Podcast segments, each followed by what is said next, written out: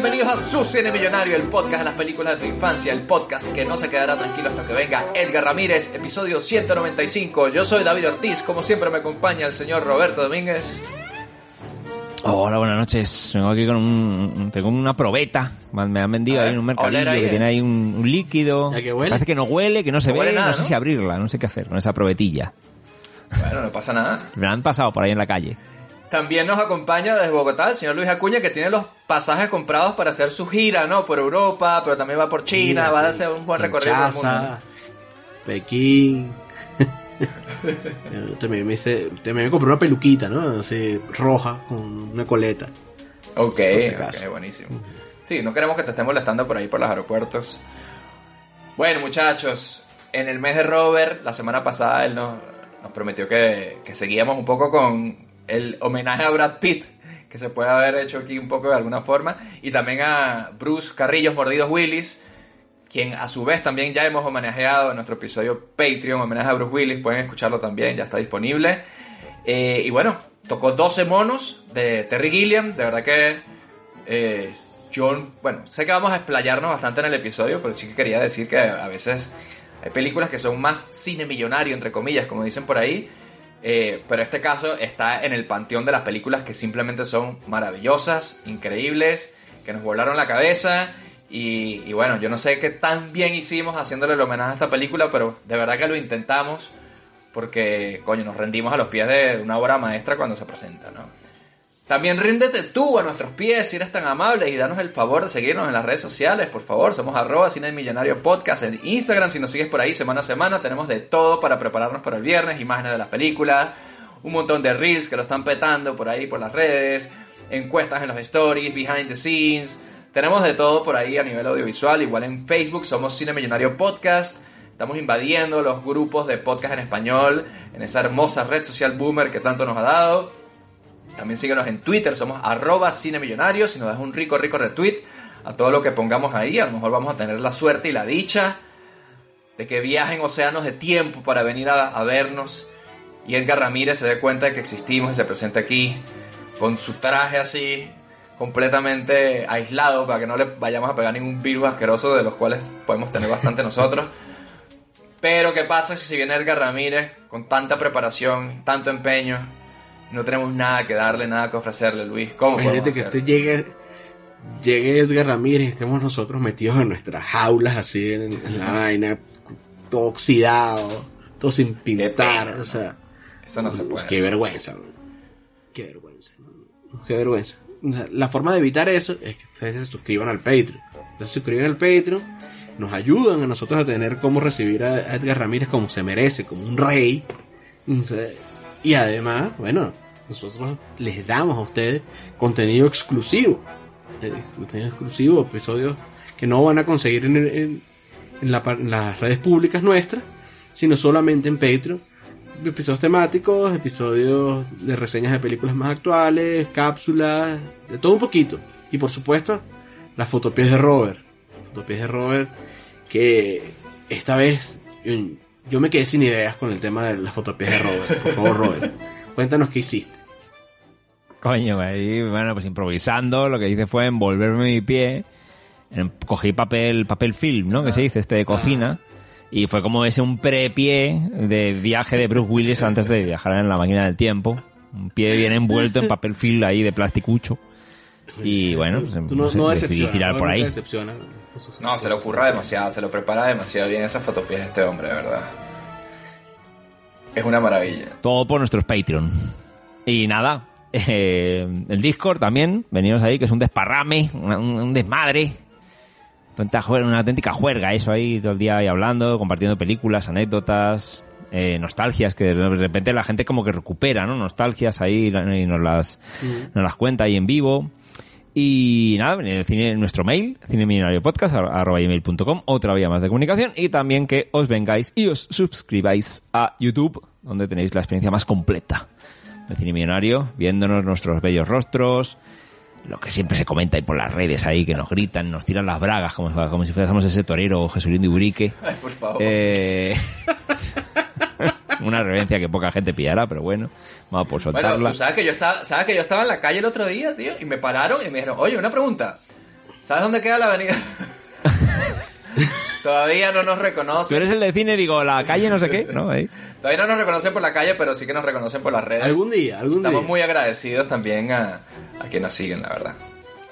Claro, y, y aparte de eso, veis trailers, veis ahí fotos que David ahí selecciona para, para ilustrar perfectamente nuestras reseñas. o sea, perfectamente, vamos, una, una, un ple- ple- una experiencia plena ese YouTube ahí en el Cine Milenario. La verdad que sí, la verdad que sí. Trabajamos mucho por ustedes para que tengan un contenido bien divertido y bien diferente ahí en YouTube. Y nada, vamos a continuar con el mes de Robert. Ya le queda esta y otra película más. Pero creo que ha valido la pena. Nos desvivimos y nos derretimos con la película de esta semana.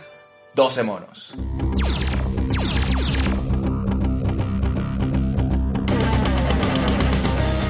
Esta noche, en Cine Millonario, 12 monos.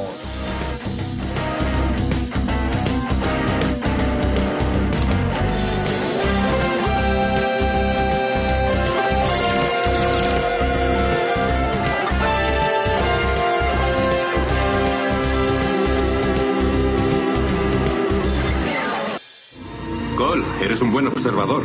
Tenemos un programa muy avanzado, algo muy distinto. Una oportunidad de reducir tu sentencia considerablemente. Y quizá de jugar un importante papel en el regreso de la raza humana a la superficie de la Tierra. Ni carné, ni huellas, ni órdenes. Pero se las vio con cinco polis como si estuviera drogado hasta las cejas. ¿Qué año es este? ¿Qué año crees que es? 1996. Eso es el futuro, James. ¿Crees que vives en el futuro? Solo trato de recoger información para ayudar a la gente del presente a seguir la pista del virus. Ahora no estamos en el presente. Este sitio es para la gente que está loca. Yo no digo que no estés mentalmente enfermo, por lo que sé estás como un cencerro. El virus lo propagó el ejército de los doce monos. Monos. Ha vivido en un mundo de fantasía y ese mundo está empezando a desintegrarse. ¿No te habrás vuelto adicto a ese mundo agonizante? No, señor. Necesita ayuda. La gente empiece a morir el mes que viene, verá que no estoy loco. Este no es mi sitio. Estás aquí por culpa del sistema. Sé cosas que ustedes ignoran. Sí, hijo mío. Me enviaron al año equivocado. ¿Estás seguro? La ciencia no es una ciencia exacta. Tenías una bala de la Primera Guerra Mundial en la pierna, James. ¿Cómo llegó allí? No lo sé. Usted es una psiquiatra cualificada. Conoce la diferencia entre lo que es real y lo que no. Dijo que yo tenía delirios que podía explicarlo. Eso intento. No quiero que se desconozca el futuro. Puedo ayudarte a escapar. No puedes esconderte de ellos, ni siquiera lo intentes. Todos monos, monos. El bicho sufre una mutación. Vivimos bajo tierra. Te hemos estado observando. Yo solo quiero colaborar para que podamos volver allá arriba.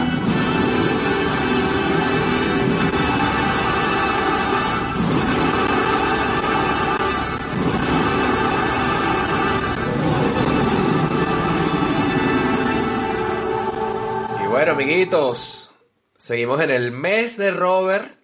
Yo esperaba que esta película, cuando, cuando nos lo dijo la semana pasada, que ya fuese que si dos pelis oscuras y luego que le tocaran dos pelis así que si, no sé. Pie Pequeño en busca del Valle Encantado, una vaina así. Ah, mira, podría haber sido. Robin Hood, la que siempre os dije de animación de los 70, ¿no? Por ejemplo. Ah, coño. Animalitos ahí. Animalitos. Pero no, muerte, destrucción, virus, pandemia, el futuro Viaje en el contado y tiempo. cerrado. Bueno, una película un poco ad hoc, ¿no? A los tiempos en los que vivimos. Creo que es el momento exacto en el que estamos haciendo bien esta película, ¿no? Un poco... un- Esta es la película donde Robert se hizo las mayores pajas porque está aquí Brad Pitt en culos, Bruce Carrillos mordidos Willis en culos. Muy desconectados ambos, Y ¿eh? Hay que decir. Salen. No, pero bueno, ¿quién coño va a poder reclamarle a Robert que haya elegido 12 monos la película esta semana en su cine millonario cuando es una maravilla el séptimo Claro. arte? Estas películas que a veces decimos, coño, esta película está por encima de, lo, de nosotros, pero vamos a intentar Exacto, hacerle exacto. justicia, ¿no? Por eso que le dicen crítico de periódico, ¿no? A, a Robert. Eso, eso parece, ¿no? Por las redes. Soy crítico de periódico para, algu- para, para algunas. No creo que era.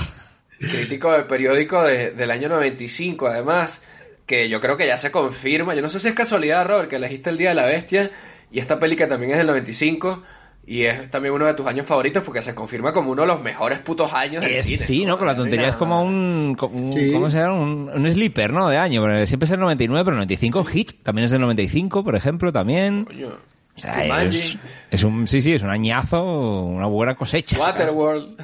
Bueno, ¿No? sí, sí, sí, sí. Es un, un gran año. Y, y bueno, y Terry Gilliam, ¿no? Que se nos va a estrenar por aquí por primera vez, ¿no? También, entre nosotros. Mierda, eso sí es un pecado. ¿eh? ¿Cómo es posible Eso que sí, no hemos hecho coño, ninguna- ¿cómo es, es es la posible? primera peli de Terry Gilliam, en serio. Sí, sí, sí, sí, sí, sí. No ha caído Miedos con Las Vegas, que también fue candidata, ¿eh? También pensé en traerla. Miedos con Las Vegas. Pero bueno, esta me... Es más, más, más staff pick mía, ¿no? Esa me pegó. Pero bueno, ahí hablamos de que todavía estamos a... O sea, en cualquier vaina donde, donde esté Bruce Willis, Brad Pitt y Benicio del Toro, ahí verás a Robert.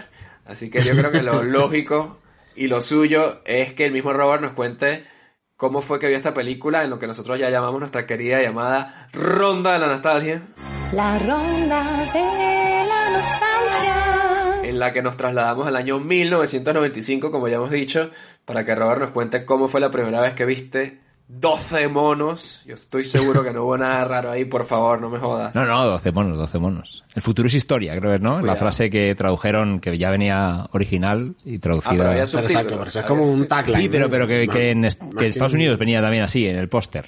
Eh, creo que he leído ya como primer Curiosity así que era que querían poner algo así como el futuro está en sus manos o no, no está en sus manos y por ahí que decían, no, había- hay gente que se va a creer que es manco, no sé qué cosa rara. Es verdad que me la frase me parecía un poco rara, un poco larga, me refiero. Era como que un hombre, un, un hombre que no tiene futuro en sus manos, algo así. Era Algo como así. que no se iba a saber si era que no iba a tener manos. Y al final lo dejaron en no. El futuro es historia y así lo tradujeron también en- aquí en España, El futuro es historia. Que me parece, está bien, Está bien. me parece un buen título, más Está bien, directo, está más un dardo ahí a, a la yugular. Pero ese es como el tagline, ¿no? Del, del, del póster. ¿no? No, no es el, Sí. no es el título de la película. No, no, no, aquí en España fue 12 monos y 12 monos y ya está. No, no, no había, no había por qué meterse en historias ahí eh, complicadas. Si la, si la sacaran ahora se llamaría Viruela al mono, ¿ustedes creen o no? ¿O lo dejarían como está?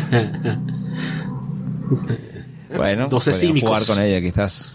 Pero no, no, no, yo no, no la vi en el 95, no la vi en el cine, yo la vi, debí verla más tarde, pues 96 o así, eh, o 97, no sé, en el cine, afortunadamente, desgraciadamente no la vi. Vi en VHS alquilada en ese momento que tuve este momento hype, ¿no? Ya sabéis, ya os conté que allá por mediados de los 90 tenía ese hype crash con, con Bruce Willis y tenía que verme todo, ¿no? Entonces en ese momento, de repente, coño, solo hace mono, Brad Pitt, ¿qué es esto? Y tal, cual. Y para mí es una película que en ese momento me quedó, me voló la cabeza. Me encantó todo lo que cuenta de tanto la historia en sí, viajes en el tiempo, pero la estética, el mal rollo. A mí es una historia que, que me daba muy mal rollo. O sea, la puta banda sonora, el tema principal, el tini, tin, tin, tini, tin, tini, ¿no? Con el organillo este, ¿no?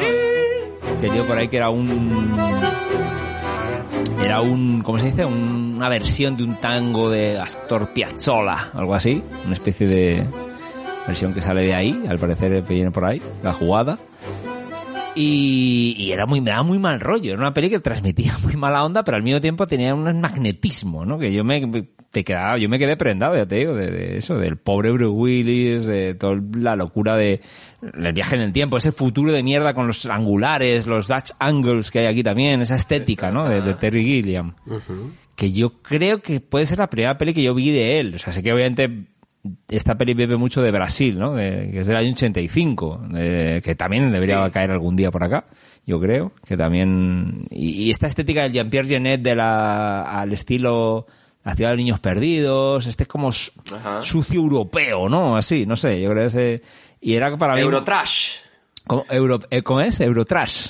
Puede ser. Eurotrash. Puede ser, puede ser. Cuando el, el cutre europeo, pero ojo, sin ánimos de ofender, porque es verdad que esta peli no se siente gringa, ¿no? Se siente como peli de Terry Gilliam. De hecho, sí, estéticamente se parece muchísimo a Brasil, ¿no? Sí, de hecho, dicen que, que ven- venía mucho de ahí también, eh, evolucionando esa estética. Y, y ya digo, me, me, flipó, me voló la cabeza y yo en- encantadísimo volver a verla ahora otra vez, ahora comentamos, que te le sienta el paso del tiempo, pero nada, nada. Brutal, ya te digo. O sea, todo en su sitio, todo perfecto, para mí. Bueno, para algo la has escogido. Claro, ¿no? claro, claro. Imagínate. Claro, claro. Sí, sí. Es como peli de alguna manera seminal también, ¿sabes? Ese momento de eso, adolescente, bien, este rollo de contar las historias. Pero no por lo de las pajas que dijimos antes. por eso No, es no, no, no. seminal, Es porque Eh. es fundamental. Lo pensé, y no lo dije. No, no, no, no. Este de sembrar ahí. Uno muy- tiene un podcast y no para decir las porquerías que se le pasan por la suya. No, eso es sembrar mi personalidad de presente y futuro. Es lo que hizo esta, esta película también. Con la que uno se, eso, congeniaba, ¿no? Y, y como que veías que esto me gusta, esto, esto, esto, esto va conmigo. No, y recordemos que los Mangotes de Oro 2022, que ganó Brad Pitt, hablamos de esta película. Este, entonces tenía que caer. De hecho, mucho tardamos, pero bueno, aquí estamos en su Sí, cine sí, millonario, las cosas. Tarde, pero son. llega. Y de alguna manera, Brad Pitt, de- no sé por qué ha acabado dos veces, ¿no? En mi, en mi staff pick, ¿no? En Snatch y ahora en, en 12. Revísate. Ha acabado dos veces de manera seminal.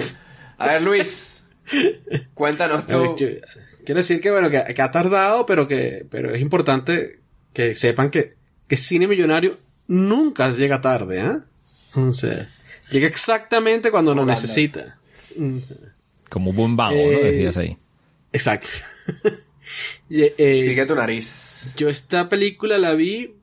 A mí, me, a mí me da risa. Algún día tendremos que hablar de esta vaina, de, de esto que dice Robert, de cuando te gusta un actor o un director y entonces agarras y ves todo lo que ha hecho. O sea, eh, ya, ya no me pasa tanto, pero eh, cu- en, en- cuando estaba como hasta los 25, 26 años, eso era vaina, vaina, eh, descubrí un director o un actor y entonces me tenía que ver absolutamente todo lo que había hecho. Ay, dirige un capítulo de televisión, vamos a verlo. O sea, Tarantino, ¿no? Ahí dirigió un capítulo de- Tarantino de haciendo CSI. Exacto. Hay que ver qué ha hecho. Oye, pero eso estuvo bueno. Ese fue cuando enterraron vivo un carajo, algo así era, ¿no? A, a Grison, weón, lo enterraron vivo. A, a Griso, imagínate. este. Y bueno, yo también estaba en una fase de estas, pero con Brad Pitt. Con Brad Pitt, ¿de acuerdo? Ajá, es Y, verdad, mm, Estás en tu fase seminal con Brad Pitt en mi, también. frase, en mi fase seminal con, con, con Brad Pitt. Y esta película, la primera vez que la vi, porque aparte la vi un montón de veces. Esta película, la primera vez que la vi, la vi gracias al videoclub Usica, que tenía tiempo que no, que no Coño. llegaba, Clásico. que no llegaba por aquí. Marico, Usika, además, que el otro día vi que lo pusiste en el Discord, es con H y con Z. Jamás Sí, imaginé que se escribía así esa vaina. No es con U y S, que es lo que yo pensaba en mi cabeza, claro. Yo claro, también, claro. Usica. Eso es lo que uno pensaría. De hecho, de hecho yo mucho tiempo pensé que era, que era, que era así. Ah, porque la vaina no tenía ni cartel. O sea, el cartel como que se había dañado. Y no tenía el cartel. Entonces tú, tú dices, pero Usica, pero todo el mundo decía Usica, pero yo nunca lo había visto escrito hasta que arreglaron el cartel de la vaina. Parecía un set de esta película, el, el videoclub ese, así todo. Más o menos, sí, más o, más o menos, no, te- no te voy a mentir. Y bueno, chamo, y, y yo la vi y me y es- estaba, marico, la vi como en un televisor como de este tamaño, así chiquitico, 13 pulgadas, en VHS pirata, ¿verdad? o sea, de verdad que y aunque la vi muchas veces de- después, ahorita cuando la estaba reviendo, wow, me sorprendo que hay una gran iluminación en esta película también, como me pasó con La viste Quinto Elemento, oscura. ¿no? O sea, Ah, claro, claro. Como el, como el quinto elemento, ¿no? Que la viste, te pensabas que era de noche y luego. que era pensada que era de noche, la bueno, to- toda la, toda la vaina de, de, de Brad Pitt en, en el sanatorio y, y tal, yo pensaba que todo transcurría de la- todo transcurría de noche y es solo una Bien. escena la que está, la que es de noche. Con velas ahí a lo, a lo Stanley Esta Kubrick. película, yo me acuerdo que la vi y me encantó y empecé, porque esto lo hacía también mucho antes y en esa época lo hacía mucho y creo que lo he hablado por aquí, que es que entonces lo alquilaba otra vez pero para mostrársela a otras personas, ¿sabes? O sea, como que la, llegué de Margarita a donde, a donde mi papá y, y ahora tenés que ver esta película. Y mi papá también ama esta película. O sea, desde que la vimos esa vez, el tipo, creo que él se la compró en, en, en, en DVD y todo, como la tiene Robert. Creo que una edición que bastante no, no lo he parecida. enseñado, aquí viene la prueba. Ajá, ajá. Ahí está, DVD Él, 12 él- él tiene una edición que si, que si no es esa, es muy, muy, muy parecida. Y, mira, yo, esta película la disfruté muchísimo. Tenía tiempísimo que no la veía, cosa que me parece un, un, un exabrupto. Así que gracias a su cine millonario y a Robert por obligarme a verla de nuevo y redescubrir esta joya de, del séptimo arte. Ya veremos si esta película le, le debe mucho a Demolition Man. No, mentira, no me voy a poner así.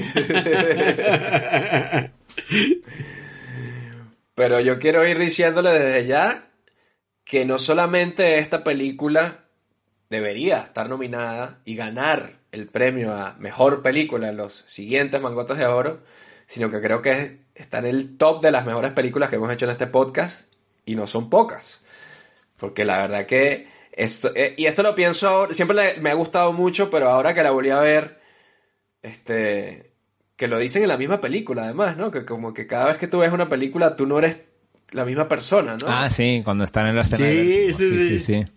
Y te fijas en otras cosas, ¿no? Cuando están viendo Vértigo y aplica perfectamente, ¿eh? Correcto. Y a pesar de que siempre me ha gustado, en esta, esta vez que la he visto, es cuando realmente tú dices, un momento, esta película, yo no sé si llamarla infra- infravalorada, pero esta película es una puta obra maestra, una genialidad. O sea, es el, el cine millonario de las películas, ¿no? Infravalorado y es, y es una maravilla, algo así se podría decir, ¿no? Eh, pero bueno, volviendo a mi nostalgia, yo la que leí en el Blockbuster. Luis, ¿tú no tenías Blockbuster? ¿Tú qué coño haces yendo a esos sitios tan... En Margarita no había blockbuster, weón. Underground, ahí. Ah, coño. En Margarita no había blockbuster, no no, llegó. Blockbuster Video que ibas ahí a comprar tus cotufas Actu Tú puedes creer, marico, un que, que jueguito de Super Nintendo ahí mientras unos salvajes, marico. ¿eh? Vivían como salvajes allá en Margarita. se, se contaba en la película, ni siquiera la podía alquilar. Unos, uno la alquilaba y luego se la contaba a todos los demás, ¿sabes? Tú le dabas cinco bolas a un señor ahí y el tipo te decía, bueno, esto, esto es un loco. El colegio funcionaba así. El colegio funcionaba que, que un carajito veía la película y luego se las contaba a todos los demás. Sí, sí, sí. A mí me pasó eso con Querían cogía a los niños. Pero bueno, ese es otro episodio que deberían revisar para que vean esa anécdota. Pero sí, me recuerdo perfectamente cuando la alquilé, esta película, y me pasó lo mismo que dices tú. La vi en mi casa y al día siguiente la llevé corriendo a casa de mis tíos para que la vieran mis primos también. Porque además uno es muy gracioso porque uno se sentía como, como cool, ¿no? Como diciendo, yo soy el que trae esta Claro. película a esta gente. Yo los estoy abriendo la- los ojos. De- descubrí esta película para todos ustedes. Y la gente la veía y decía, wow, y tú los veías a ellos así, él la decías como que... Traje nada, conocimiento y cultura a estos salvajes, ¿no? Así. Y el recuerdo que tengo de la peli, o sea, una cosa que me encantó, porque esta peli yo la vi, supongo que la vi el mismo año que salió, apenas salió para alquilar, me acuerdo que la entendí. Y cuando tienes 12 años y ves esta película y encima la entiendes y te, te, te llega bien el final, que tú dices, wow, él era el mismo en el sueño, todo, todo eso lo entendiste, eh, te hace sentir de verdad un poquito más, más adulto, ¿no? Eh, que cuando, a diferencia de otras películas que, que ves ahí en esa, a esa edad y es como que, ah, me encantaron los efectos, o me encantaron la violencia, o me encantaron ciertas cosas, pero no realmente no la entendiste. Yo creo que sí que la entendí, pero ahora creo que la entendí más o le saqué más, ¿no? Este, yo no sé si yo conocía ya tanto a Brad Pitt, no sé si fue mi, mi principal reclamo, yo creo que era Bruce Willis, sin duda. Y la estética de la película era como una película cool, ¿no? Era una película... En, en los Sí. 90 pasaba eso muchas veces, ¿no? Películas que, era, que eras cool por verlas, ¿no? no, era, no era, esto no era una película mainstream, o no se sentía así, era una película No, no, no. como Natural Born Killers o Pulp Sí. Fiction. Era este tipo de películas que tú las veías y era oh, una cosa... Una cosa ahí nueva, un estilo nuevo de... de- Como un cine comercial, pero que asume riesgos, ¿no? Sería un poco así la cosa.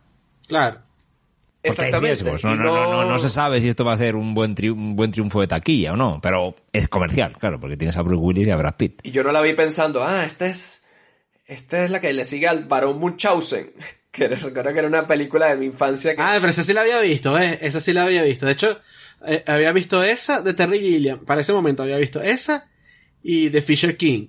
Esas dos las Que es justo la anterior. ¿no? Sí, sí, sí. Pero no hay manera de saber de quién era. Terry Gilliam quería que Jeff Bridges pudiera haber sido eh, el, el pro- el James Cole. Pero ahí vino el estudio diciendo, no, no, hombre, oye, que estamos jugando la partida, pero asegúrame un poquito con un poquito de mainstream ahí de actor. Sí lo, sí lo, sí lo compro a, a Jeff Bridges en ese papel. Sí, y, y Nick Nolte, en el, en el, Nick Nolte en el papel de Brad Pitt también quería... Ese sí no lo compro. También lo compro, ¿eh? Sí, claro que sí. eh, Nick Eh, Nolte a- Nick- a Nolte de los ya lo 90. deja- déjalo ahí de una vez. A Nick Nolte de los 90, creo que no. El Nick Nolte de, Lore- de, de Lorenzo Oil, ahí. De Cabo de en el Miedo. manicomio Y tienes algo. Algo tienes ahí. No pero sé. ya era muy ma- bueno, era más mayor, ¿no? A ese Nick Nolte, ¿no? Más que Brad Pitt ahí, ¿no? ¿O no? O Sí, podían ser misma no edad. sé, weón, no lo Yo veo. creo, no, no sé. lo veo. A Jeff Bridges lo veo completico, pero a Nick, a Nick Nolte sí me cuesta un poquito más ver, imaginarlo. Puto Brad Pitt, ¿eh? Glo- Globo de Oro y nominación al Oscar se llevó por esta Y película. nominación al Oscar, sí, señor. Eh, entonces, bueno, eh, esta película sí, sin duda es especial. Yo no estaba para saber quién era exactamente Terry Gilliam o qué películas tenía, o no había visto Monty Python, no sabía un poco de dónde. No, no, yo tampoco. todo O sea, había visto las Mm, películas, a pero no sabía la, quién la vida de era. Brian la había visto en La vida de Brian la había visto, sí, también es verdad. Radio Caracas. cuando la pasaron sin censura. Claro, pero ahí como, como es un compendio de talentos, no piensas en... Este es uno de la vida de Brian que vaya a hacer una peli así de zumbao. como... Lo que pasa es que yo en esa época ni siquiera sabía que, o sea, si no era Steven Spielberg, weón, no sabía quién, quién era un director. Claro, no sabías ¿sabes? quiénes eran los directores. Tú veías las películas, de- yo no sabía quién dirigió Seven. Sabía que la película era archísima y que salía Brad Pitt y que salía Morgan Freeman y Devine. Sí, sí, sí. Oye, por cierto, ahora que dices eso, año 95 también. Año 95, ¿sabes? Sí, sí. Coño, el año 95 El año 95, claro, gran año. se las trae, ¿eh? Se las trae, sí, señor. Entonces, bueno, hablemos un poco de la peli. Ya les digo, como película de ciencia ficción, yo creo que estamos ante la crema de la crema de la ciencia ficción. Aquí, ¿no? Eso podemos est- estar de acuerdo, ¿no? En cuanto a viajes en el tiempo, sobre todo, con esa temática. Sí, sí, sí, sí. Y también gestionada, ¿no? Porque otros se meten en peor de viaje en el tiempo. Aquí es como, bueno, corta un plano a otro, un barrido de cámara y ya estás en, Ya está. en el año 90. Sí, está y luego no está. Y ya está. ¿Cómo viajó? No, no hay rayos, es. no hay Ajá. Terminator, no hay DeLorean, no hay nada. Esto es simplemente pasa. Pasa porque pasa. Eh, así que Christopher Nolan, es mejor hacer eso que meter una maleta ahí con unas cosas y luego que no se sepa qué fue lo que pasó. coño. Coge datos de Terry Gilliam. Eh, basado en un corto francés, Robert, me estabas contando, ¿no? La GT de Chris Marker. Es el, el- La Jeta. Ajá. ¿La viste? GT. ¿Lo has, ¿Lo has visto? En su día sí quise volver a verla hoy para tener ahí todo el, el background, pero no, no, no. Circunstancias del día me lo han impedido. ¿Y recuerdas algo? O sea, Es inspirado, no sé cuánto. Tendría que verlo, quiero verlo otra vez para ver cuánto. Porque el mío Terry Gilliam dijo que no lo vio en su día porque no quería contaminarse. Los guionistas sí, sí lo tuvieron en mente. Pero bueno. Por eso fue que no la vi. No me quise contaminar. no Por me quise contaminar, yo Tomé tampoco. la decisión consciente. No me quise contaminar del francés. No me quise contaminar. Estos gabachos. No mentira. Pero bueno, volviendo a la, volviendo a la peli, eso, la, el, el tema de, de los viajes en el tiempo, de la ciencia ficción, del guion, de la historia como está planteada, es una es perfecto, ¿no? Yo así, así sin rodeos. Más allá de la estética o el caso, tal, eh, la, la historia es una historia perfecta, no, no, no tiene, no tiene hueco. Sí, redonda, un puzzle donde todo encaja a la perfección, sí, sí. No, no. Además que cua- lo que dices tú, cuando la ves ahora, yo iba también muy atento, digo, a ver si, es que no, es que no, no, no, no hay nada donde no encaje, yo creo. Toda la trama de viajes en el tiempo, de cómo se va modulando todo, y, y también la interacción de los personajes con, con los diferentes años en los que se encuentran, es- está de puta madre todo, no, no le veo fallo. Mira, yo, yo fácilmente tenía 20 años sin ver la película y me acordaba de, de la trama, o sea, me acordaba de lo que estaba pasando. o sea, Sí. y me acordaba de algunas escenas, no me acordaba, pero la trama, con- la trama, o sea, en general, si tú me decías de qué va 12 monos, yo te podía contar. Yo no recordaba que el malo lo conocíamos desde tan al principio, por ponerte algo que, que mi mente no había cerrado 100%. O sea, el malo, la, la persona que libera el... El de la virus, roca, que sale en la roca, este señor, ¿no? el, el David Morse, ¿no? Ajá. By the way, año 95 también, es decir, ¿no? La roca, creo. creo, ¿no? Deberíamos hacer un mangote de oro que es al mejor año. Y ya gana el 95. Ah, bueno, ganó el 95. 99 y el o el 95, 99, sí, coño. quién sabe. Batman Forever también es el 95. Bueno, Para manchar. dejaba hasta ahí.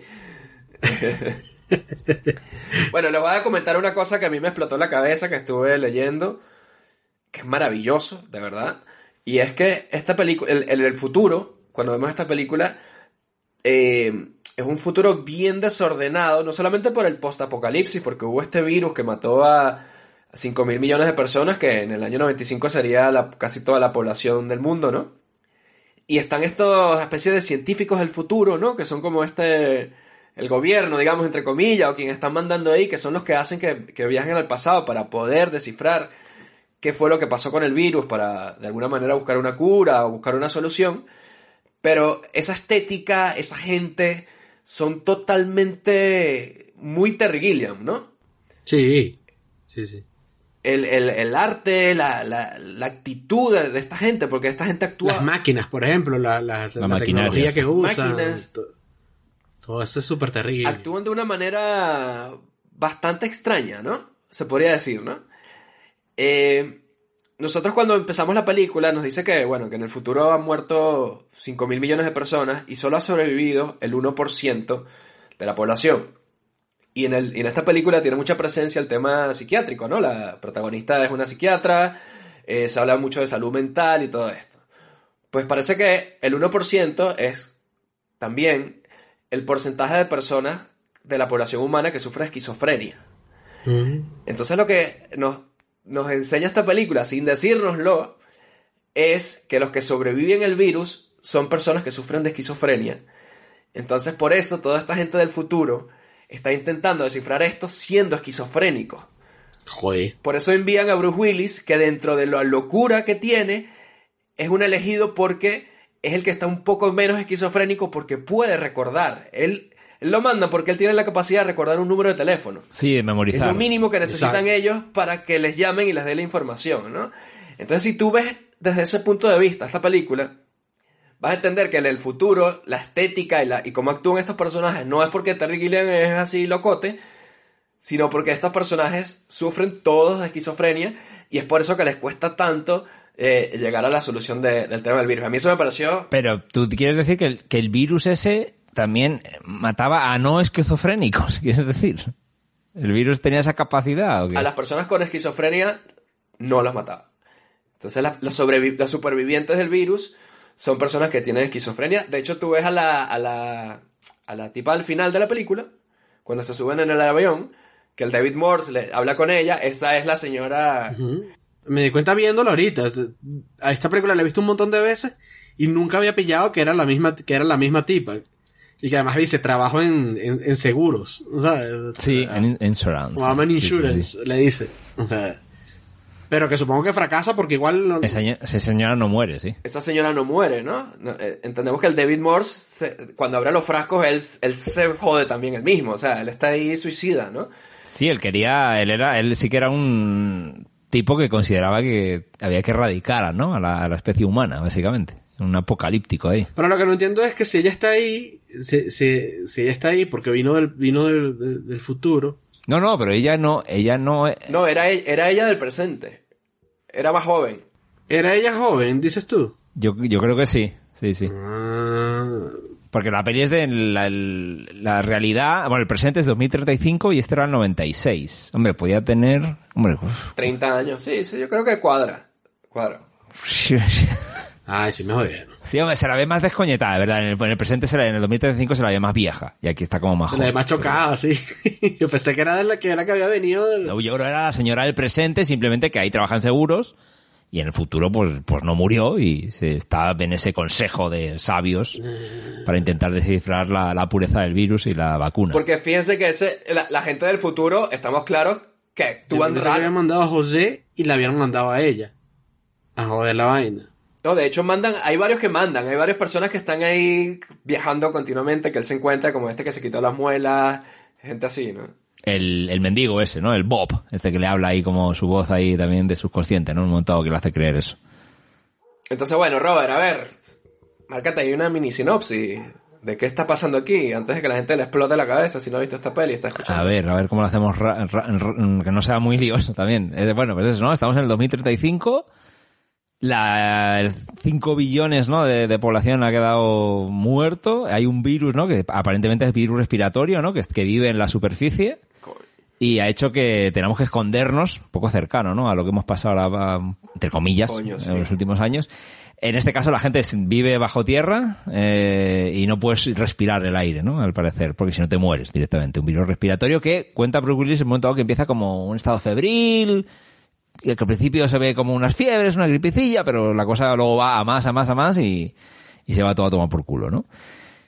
Entonces, en ese futuro, en ese 2035, que está relativamente cercano, sí que hay capacidad de viajar en el tiempo y se envía a, a varios, varias personas, entre ellos Bruce Willis, ¿no? que tiene capacidad de memorizar, para intentar dar con la pista de cuál es este virus en su máxima pureza para intentar de ahí sacar una cura, ¿no? Un antídoto en el futuro.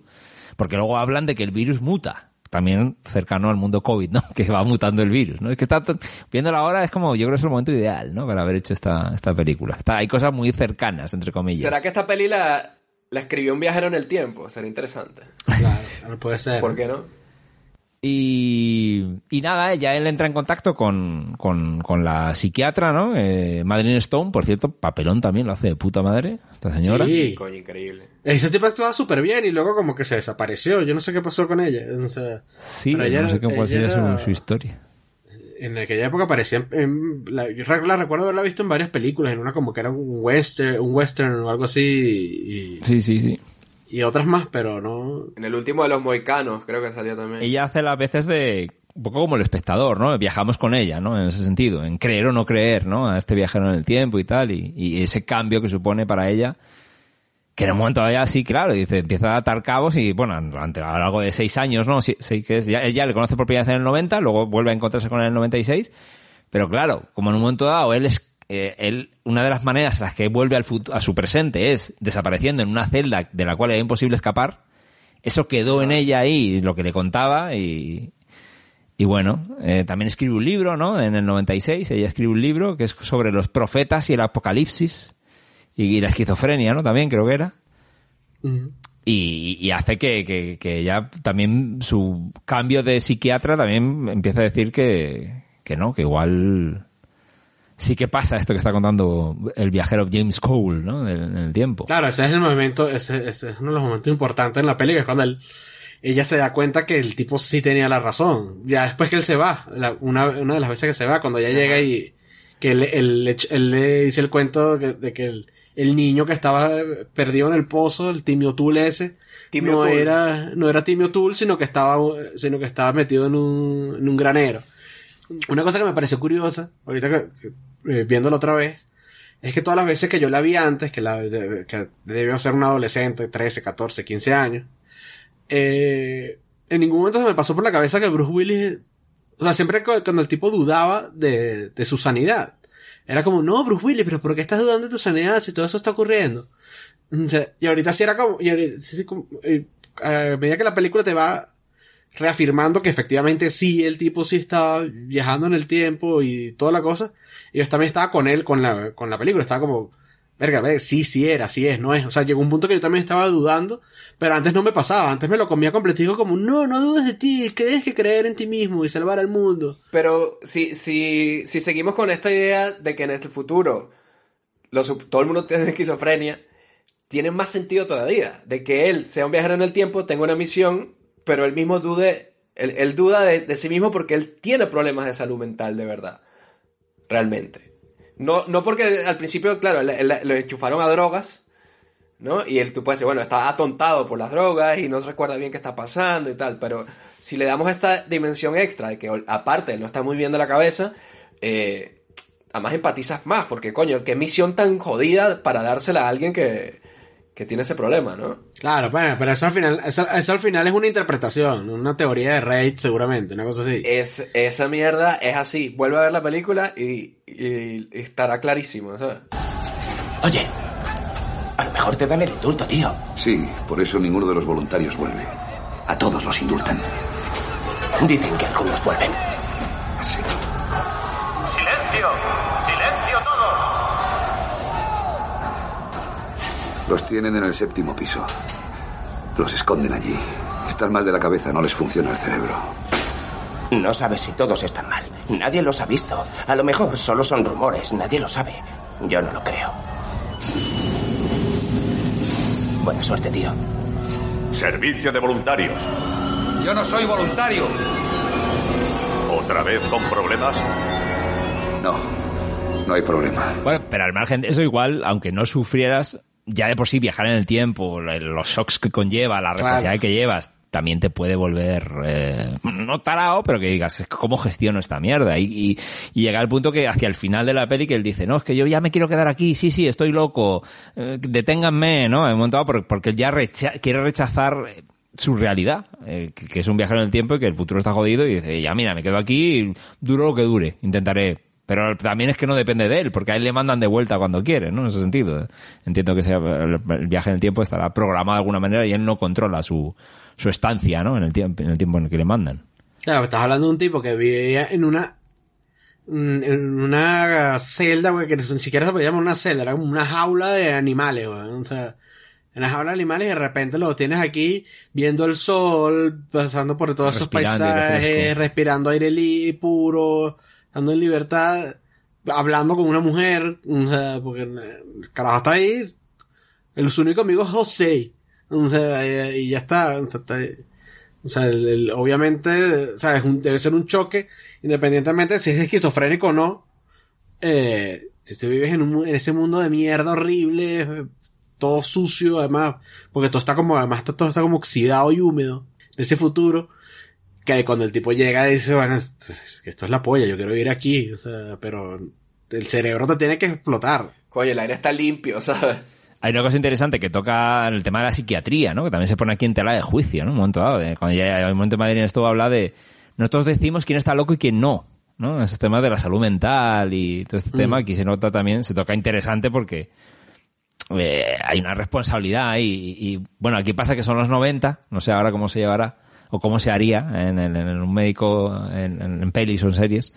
Pero este rollo que había poca empatía, ¿no? En ese manicomio al que entra, en ese psiquiátrico, hay eh, lo- menos ella, el resto es como... Bueno, pero también es como una vaina ahí toda pública, ¿no? Porque- El futuro está loco, eh, métele pastillas a tomar por culo, ¿no? Y es verdad que a veces hay gente a la que la fríen a putos medicamentos, hay médicos y hoy en día, por tener constancia de ello, y no se preocupan realmente de, de tratar a la persona, tío, y no meterle drogas que te van a fríer el cerebro al final. Bueno, si quieres ver cómo, cómo lo harían hoy en día, ahí está la serie. Yo nunca la he visto, pero, pero yo sé que está ahí la serie de, de 12 monos. Ya, nunca, nunca me acerqué ahí, me, me da repelús, sinceramente, me parecía una- un atrevimiento, o sea, Yo no, yo no suelo ser así, ¿eh? Yo no suelo, yo no, yo no suelo tener como estas vacas sagradas que te dices, ay, ¿cómo se atreve? Yo con esta en concreto, claro, ya sabéis, por eso os la he traído. Como alguien que ve una serie de eso. Estamos locos. ¿Qué, qué vas a contar si ya se contó todo? No, no, yo normalmente ignoro esas vainas que digo, ah, bueno, no. Pero a esta cuando sali- cuando la anunciaron y cuando salió, me acuerdo haber pensado esto, no lo voy a ver, nada más por, por no darle el gusto. No quiero que, no quiero que sepan que vi esta serie. O sea, Sí, además una, una historia que, que tiene ese final que, que te dice como que el futuro es inevitable. De alguna manera ya está cerrada, ¿no? O sea, puedes hablar de, de otros intentos, ¿no? De, de detener el, el virus y tal, pero yo creo que lo que te dice la película es que da igual que lo intentes mil veces que esto va a ocurrir igual, ¿no? Claro, de hecho, de hecho, el, el, una cosa que de las pocas vainas de exposición que hay acerca del viaje en el, en el tiempo, pero que, pero que te dejan claro cómo funciona en este universo, es que el tipo no va a prevenir el, el, el, el virus. No. O sea, él dice, esto ya pasó. Esto, o sea, esto, esto ya pasó, esto ya ocurrió. Todo lo que estamos haciendo ya ocurrió. O sea, pero yo lo que quiero ver es cómo hacer para que en el futuro podamos eliminar el virus para nosotros poder salir a la, a- la superficie. Porque en el futuro tienen el virus mutado. Entonces él quiere intentar obtener la prueba del virus más puro para de ahí, en el futuro, bueno, en su presente, obtener una, un antídoto, ¿no? Una vacuna, lo que sea. Que son, eso- esos son unos- esos, esos son otros es- stakes dis- distintos a cuando tienes que o sea, prevenir algo en el pasado, pero no. El tipo está desde un principio claro, clarísimo, que, que eso ya pasó y no se puede evitar. Sí, que no es como en Terminator 2, ¿no? Reso al futuro, que tocan la idea de cambiar el pasado Cambiar. para el- que cambie el presente y el futuro, De consecuentemente. hecho, Terminator 3 es la que te dice que no se puede parar el, el día del juicio, se puede posponer o lo que sea, pero esa mierda va a pasar igual. Eh, es horrible, pero me encantan ese tipo de películas donde pasa esto, ¿no? Claro. Y aún así el tipo cae en la tentación de querer cambiarlo al final. Y esa es, y esa es su, su, esa es su tragedia, ¿no? O sea, al final él intenta eliminar al tipo del, el, al malo este, el David Morse, y no lo, y, y obviamente no lo puede, no lo logra porque eso ya pasó, y termina muriendo, o sea, solo por caer en, haber caído en la tentación del, del, de decir, bueno, lo- si está ahí, lo- si lo mato, eh, se evita el, el, el virus, porque además el tipo iba a viajar a la, a la ciudad, a Kinshasa, a Pekín, a no sé qué vaina. Sí, los- sí, sí, sí. o sea, Y el tipo nada, no, no, no- no lo logra porque es inevitable. Lo guapo de eso y que se pone de manifiesto en este tipo de pelis, y creo que aquí lo hacen también de una redonda, lo de las paradojas, ¿no? De, lo- de los viajes temporales. Y ese rollo de, de, pues, no, es Bruce Willis de niño viéndose a él, a él mismo morir. O sea, ese- esos loops y esas historias de, sí. de que dices, es que eso, eh, en el fondo está todo tan ligado, tan metido dentro de que siempre iba a pasar, pero al mismo tiempo, pero iba, es como, pero va a pasar si no pasa, pero como que está todo demasiado en loop, ¿no? De- de- Pero está muy bien el mecanismo de, de utilizar su, su sueño, ¿no? Porque el sueño de él cambia. Según van pasando cosas, él ya, a ella la reconoce en el sueño. Ah, es que eras tú. Ajá. ¿no? O sea, ya no es una tipa. Ya ella ve que es ella y luego ve que ahora, pero eras, pero tienes otro pelo. Pero luego ella compra una peluca. Entonces cada vez va evolucionando eso hasta el punto en que, que claro, se, se cumple, ¿no? Pero no alcanza a darse cuenta que, o sea, o sea, cuando se da cuenta ya es muy tarde.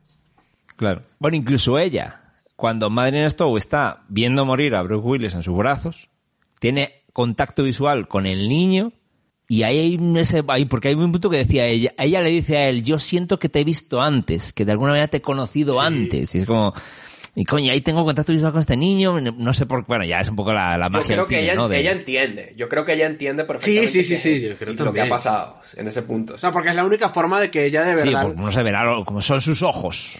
de Sí. que tenga sentido lo, lo que ella dice que ya lo, con- lo conoce de antes, ¿sabes?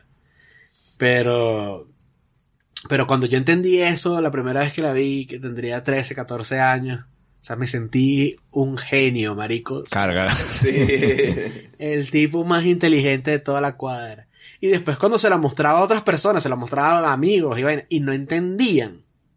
Entonces- y entonces yo les explicaba, les decía, mira, no, es que esto es que, que Bruce Willis se vio a sí mismo de niño, o sea, porque ya todo estaba, ya, o sea, todo iba a pasar siempre. "Ah, Claro.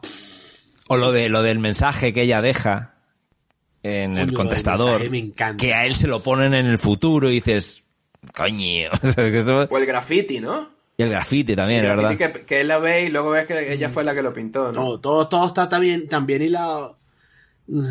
Y yo creo que aquí lo he dicho un montón de veces. que Todas esas películas que tienen guiones así redonditos, que no se, que no se les escapa nada, que las cosas van pagándose. O sea, a mí me encanta. Sí, no, no, no, es- brutal. Y el, y el, y el tema de la, a nivel forma, narrativa, o sea, es una peli que tiene, ¿cuántos años tiene ya esto? Ya 20, 22 y eh, 27 años. 27. ujú.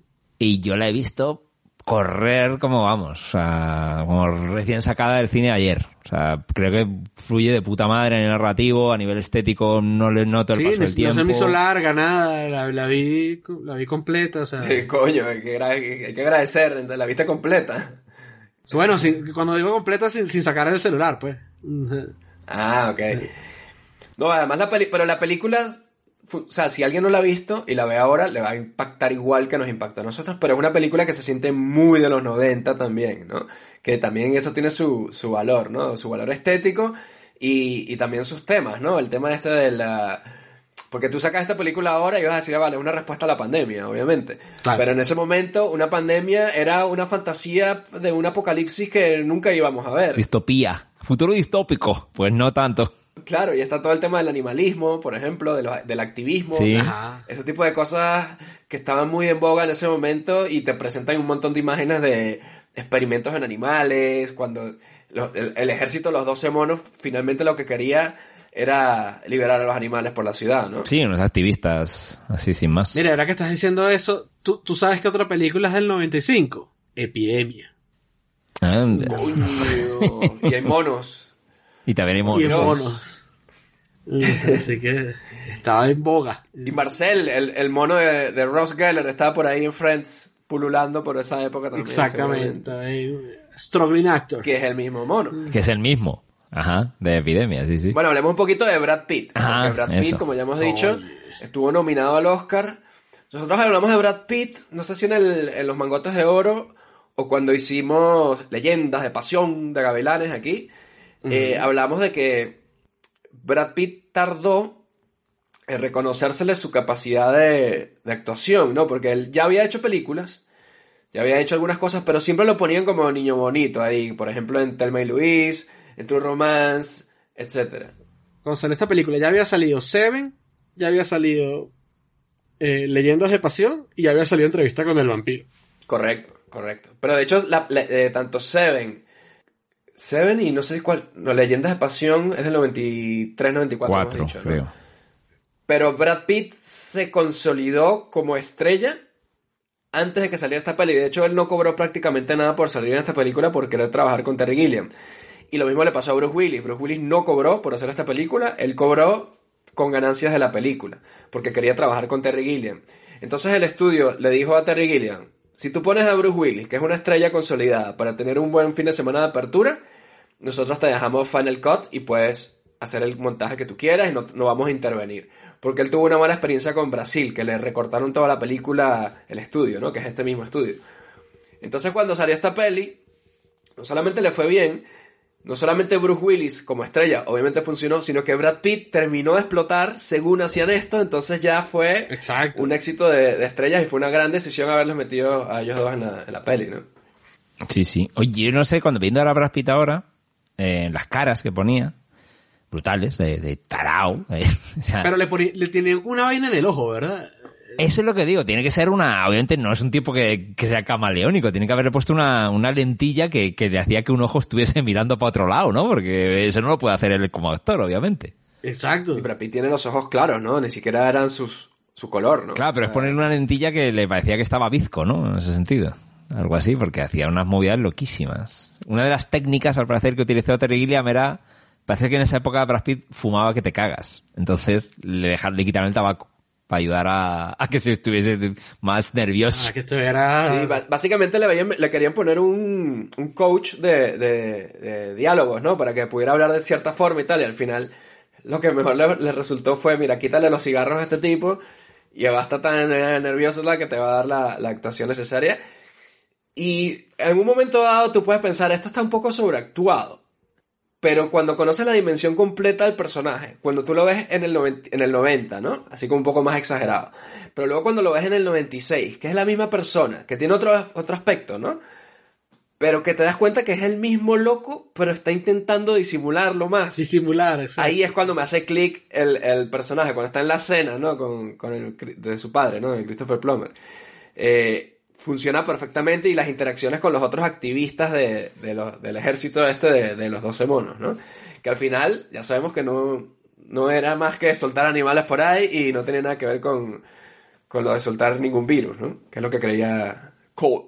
Pese a que eh, cuando tienen un primer encuentro en el, psiquiátrico, ¿no? Eh, James Cole cree que había influido en esa idea porque en un momento dado le dice, quizás deberíamos extinguirnos, ¿no? Y, y Brad Pitt dice, uy, pues, pues quizás es buena idea, ¿no? Sé qué. Inception ahí. eh, Ahí hay un buen momento No, buenísimo. cuando habla de los, de los gérmenes, ¿no? Ahí está la televisión. Todo está ahí. Todo está ahí. Mira, escucha, arrodíllate, reza los anuncios. Ya no somos productivos, ya no nos necesitan para hacer cosas, todo está automatizado. ¿Para qué estamos entonces? Somos consumidores, Jim. Ah, de acuerdo, compra muchas cosas y serás un buen ciudadano. Pero si no compras muchas cosas, si no compras, ¿qué es lo que eres? Pregunto, ¿qué? Un enfermo mental. Los hechos, Jim, los hechos. Si no compras cosas, papel de váter, coches nuevos, batidoras computarizadas, artilugios sexuales, eléctricos, sistemas de sonido con auriculares en el cerebro, destornilladores con dispositivo de radar incorporado, ordenadores activados por la voz. Vamos, cálmate, Jeffrey. Cálmate. Sí, tiene razón. Es usted muy atractiva. Es verdad que el ser humano es un poco como el viejo este aquí de España, de dónde está la contaminación que yo la vea. No sé si visteis ese, tú ese vídeo lo viste en su día. Pero te suena, ¿no te suena? ¿No suena? No, no. Hay un viejo que se hizo meme, un, pues eso, un tarao, su normal, hace unos años, cuando empezaron a, a, a ver que los medidores en el centro de Madrid de contaminación en varias zonas estaba jodido y a lo mejor había que, que hubiese menos tráfico para ver cómo tal.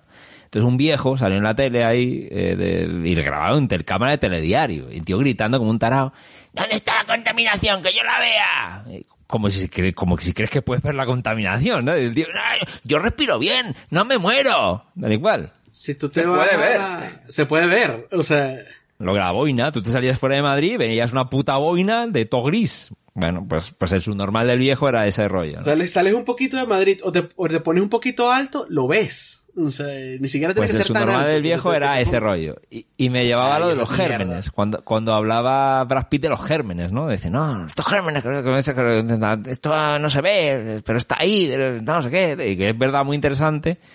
Y me llevaba a este mundo de los virus, ¿no? Que es verdad que un virus respiratorio como, como el que nos ha pasado con la, con la COVID, ¿no? Este mundo de decir, es que está ahí y mm, te puede atacar. Bueno, el mismo David Morse, cuando lo libera en el aeropuerto, Coño, sí. el policía es como, ¡ay, está vacío esto!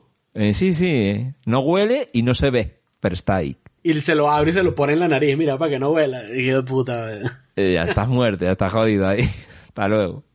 Y me acordaba una anécdota que... que, que él está soñando, disculpa, Robert, para cerrar aquí con el, con el David Morse, que él está soñando y él lo ve, pero es Brad Pitt. Ah, O sea, él ve al hombre de la maleta. Sí, sí, sí, con la coleta. ¿no? Sí, sí. Con la coleta y es, y es Brad Pitt, ¿no? Es verdad. No es este tipo. Pero es un poco lo que le dice ella, ¿no? Según tú vas conociendo información nueva, tu, tu sueño o tu idea se va construyendo. Entonces conociste a Brad Pitt y ahora lo ves como este tipo de la coleta. Porque no conoces al otro, nunca lo has visto. Hasta que lo veas será él y tu sueño será ese. Obviamente no vas a soñar más porque vas a morir para el coño ya en ese momento, ¿no? Pero... Pero eh, también nosotros estamos aquí de sabiondos. Y obviamente no es lo mismo haber visto la peli, analizarla, la teoría de la esquizofrenia, que esa mierda es real, véanla. Eh, que verla por primera vez porque tú puedes dudar hasta el último momento de si es todo esto es que este, este tipo es- está, está totalmente loco y ya, que no existe ese futuro y punto. Es una es súper válido pensar eso hasta que obviamente pasa al final. No, en ese punto ya no. Bueno, pero, pero hasta que Madeleine Stone te saca la foto del tío en la Primera Guerra Mundial. Hasta ese momento, Es claro. que como- hasta, hasta el momento de la. De, de- o sea, cuando tú haces el viaje con ella, hasta que ella se da cuenta. Exacto, es que cuando, Cuando ella se da sacan la cuenta bala ya, de la Primera es Guerra tú- Mundial Tú, confirmas, exacto, tú, tú confirmas. Y la tipa lo ve en la foto y dice, "Ay, coño, pero... Y, y es como... Uno puede decir, ay, pero como no lo vio antes? Dice, bueno, porque antes no lo estaba buscando. No lo estaba buscando. Antes era un carajo que estaba ahí y ya está. Y ahora que pensó, ahora que lo, que lo pensó, te lo detalló. O sea, qué bueno, ¿sabes? Qué bueno, qué bueno. Doctora Riley, soy Jim Halperin de la Policía de Filadelfia. Siento llamarla tan temprano. ¿Lo han encontrado? ¿Está, está bien? ¿Eh? No, no, al contrario, doctora. Ni rastro de su buen amigo el secuestrador. Sin embargo, la historia se complica. Tengo ante mí un informe de balística y dice que la bala que usted afirma haber extraído al señor Cole de la pierna en realidad es antigua. Y todo indica que fue disparada poco antes de los años 20. Estaba pensando, ¿qué tal si me paso por ahí? No puede ser. Podríamos comer juntos y a lo mejor usted podría ampliar su declaración. Doctora Riley.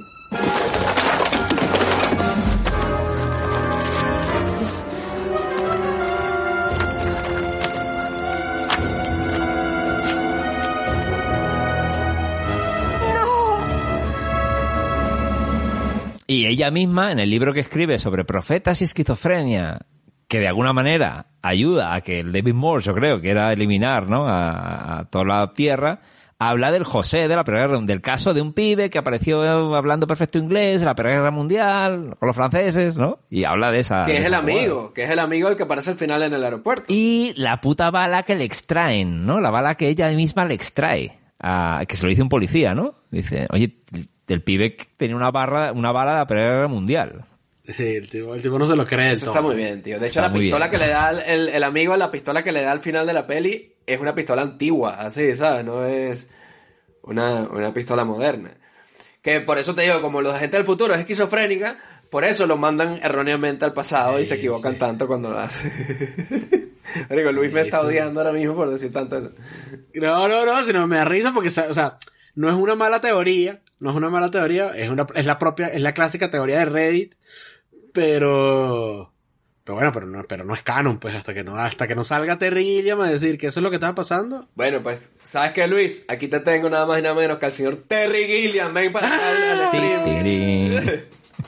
Y viene, Luis, you're a fucking idiot. Of course it's schizophrenia. Mierda.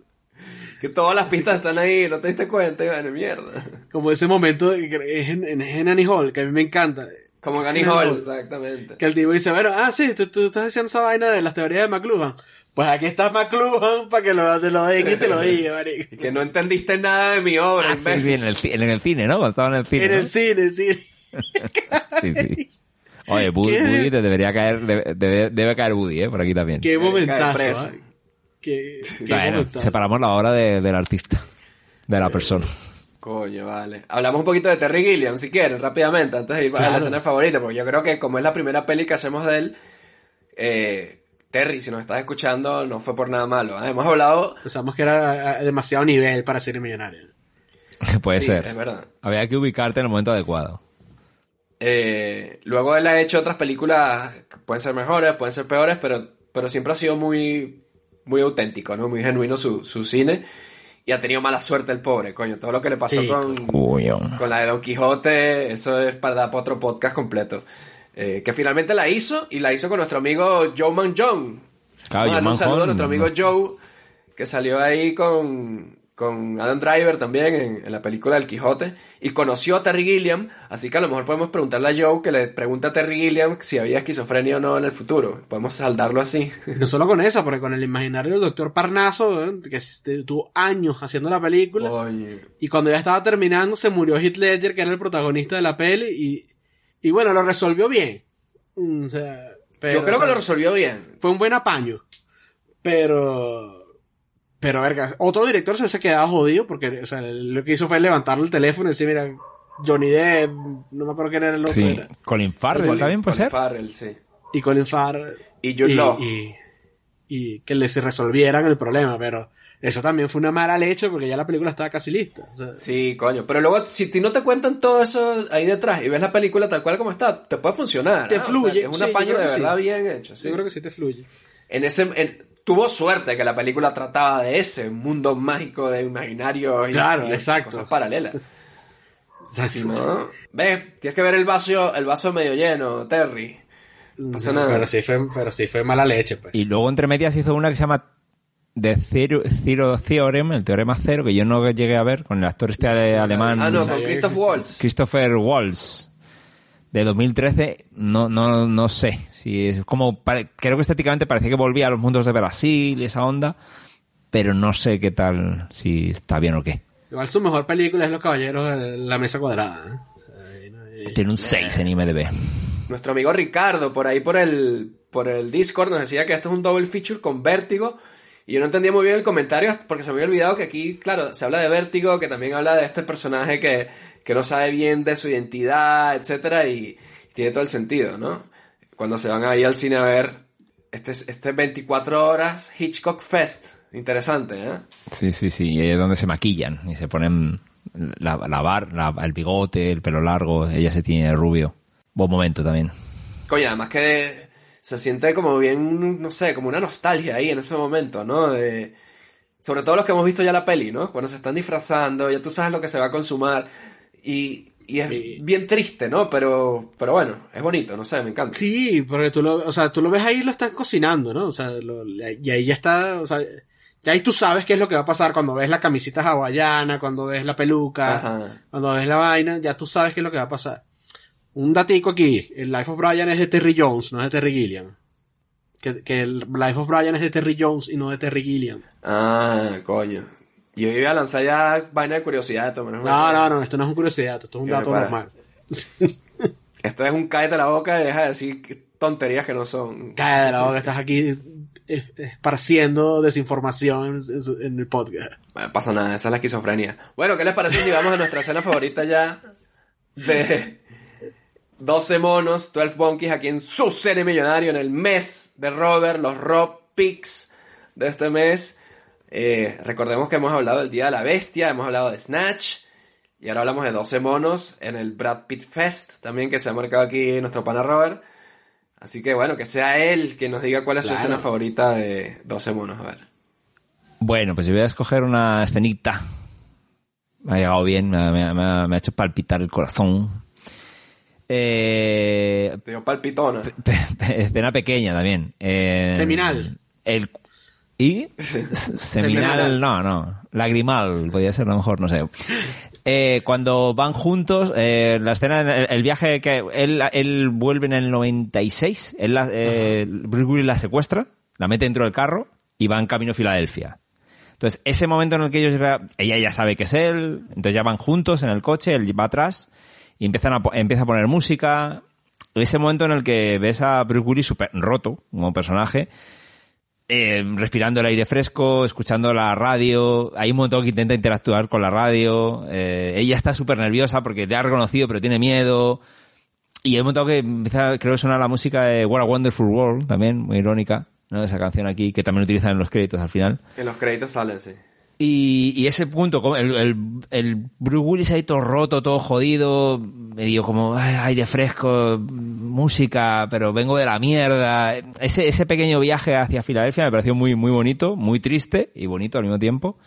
Y me parece una escena que, que condensa muy bien la, la relación entre ambos dos personajes, cómo están empezando a intimar, pero todavía ella dice, pero estoy con un tarao, ¿no?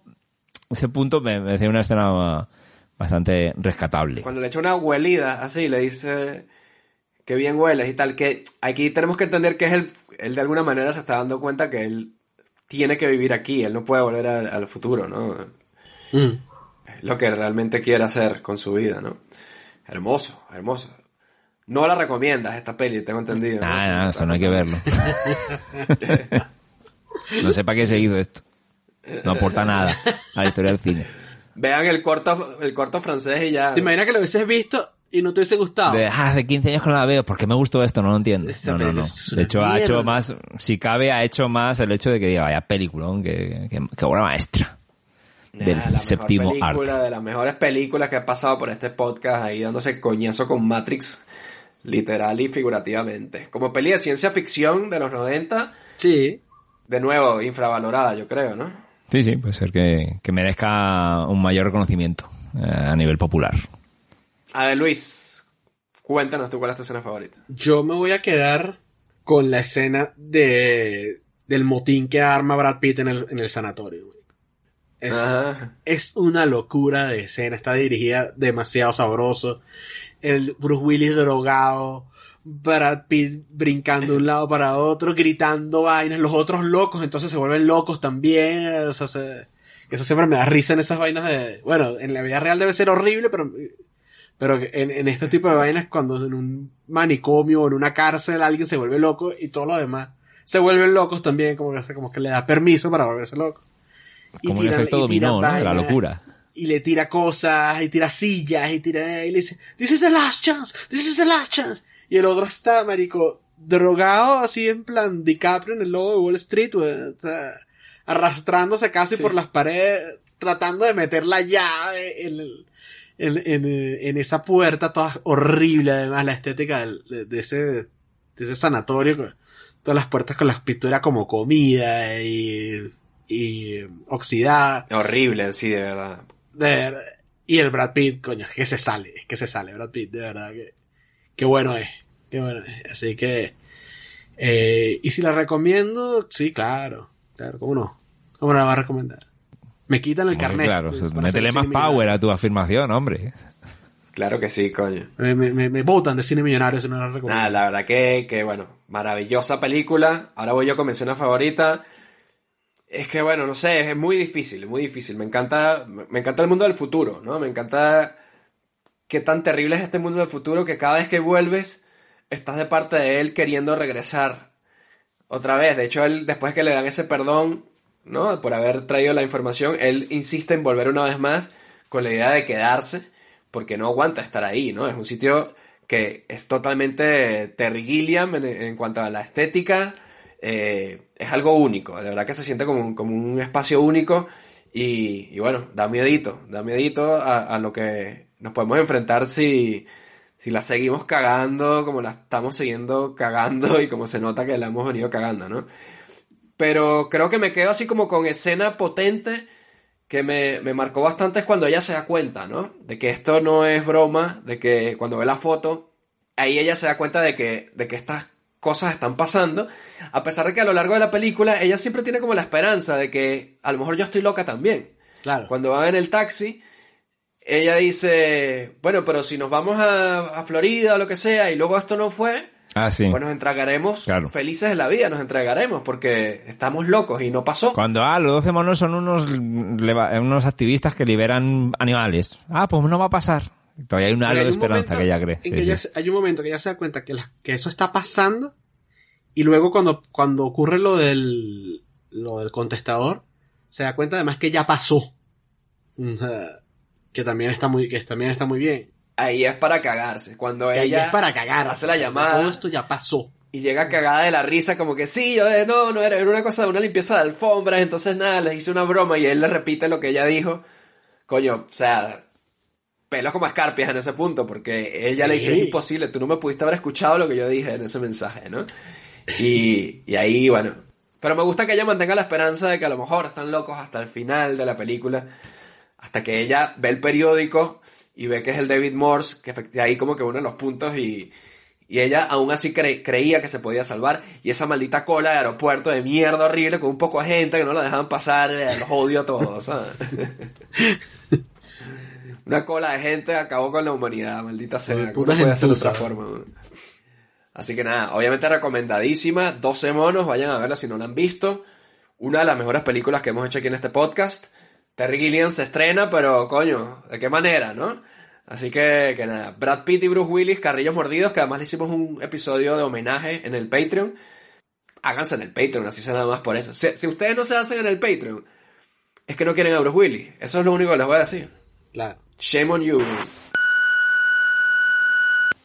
Te has topado con el contestador de su cine millonario. Ahora mismo ni David, ni Robert, ni Luis te podemos atender. Si tienes alguna sugerencia y quieres que hagamos una película de tu infancia, mándanos un mail a cinemillonariopodcast.gmail.com También síguenos en nuestras redes sociales. Estamos como Cine Millonario Podcast en Twitter, Facebook, Instagram y YouTube. Tenemos un capítulo nuevo cada viernes en donde sea que escuches tus podcasts favoritos. Recuerda también que darnos 5 estrellas en Apple Podcast nos acerca cada vez más al dominio mundial. También puedes apoyarnos en Patreon para que tengamos con qué alquilar las películas en el videoclub. Deja tu mensaje después del tono. Y bueno, Robert, te queda una película en el staff pick de Robert en este mes. Espero que lo hayas pensado bien. Tengo mucha curiosidad de que me Sí, sí. Eh, bueno, es curioso porque la- de alguna manera ha estado, ha estado en las conversaciones. Eh, parece que está todo pensado, bueno, más o menos lo medio pensado así, el- la, la hilada que hemos hecho. Recordemos El Día de la Bestia, un poco posnavideño, Snatch, eh, bueno, una peli que para mí funcionó mucho, eh, pero estaba Brad Pitt, de nuevo se une ahora Brad Pitt en, en 12 monos, Terry Gilliam y ahora una película que a mí me trajo de puta madre el tema de la comedia. Coño, el tema de la Está comedia. atento, ¿ah? El tema producción. Asistente aquí. Eh, una película que a mí me, me trajo la... Esto es full comedia, vamos a ir a full comedia. Pero irón, mucha ironía, mucho sarcasmo, mucha mala baba. Metiéndonos con el cristianismo y las religiones en sí. Y vamos a ir con la vida de Brian. ¡Coño!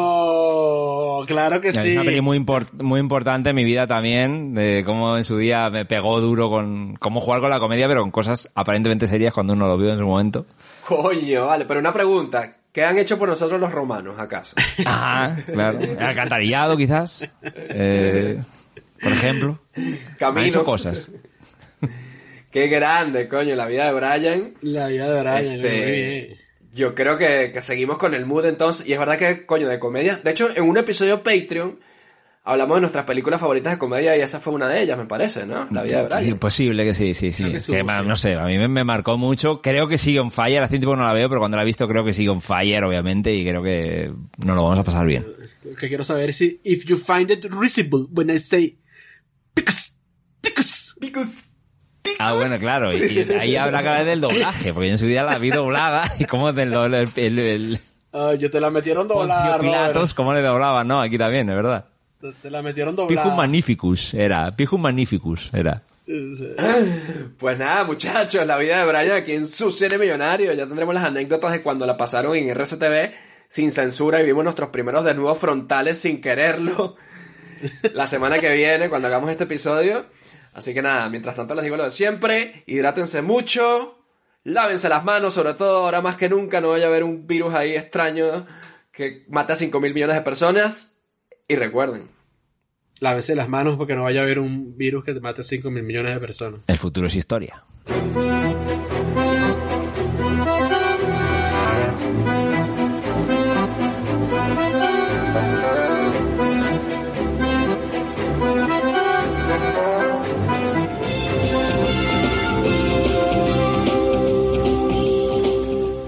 Solo las películas originales proporcionan la calidad que usted merece. No se deje engañar. Dígale no a la piratería.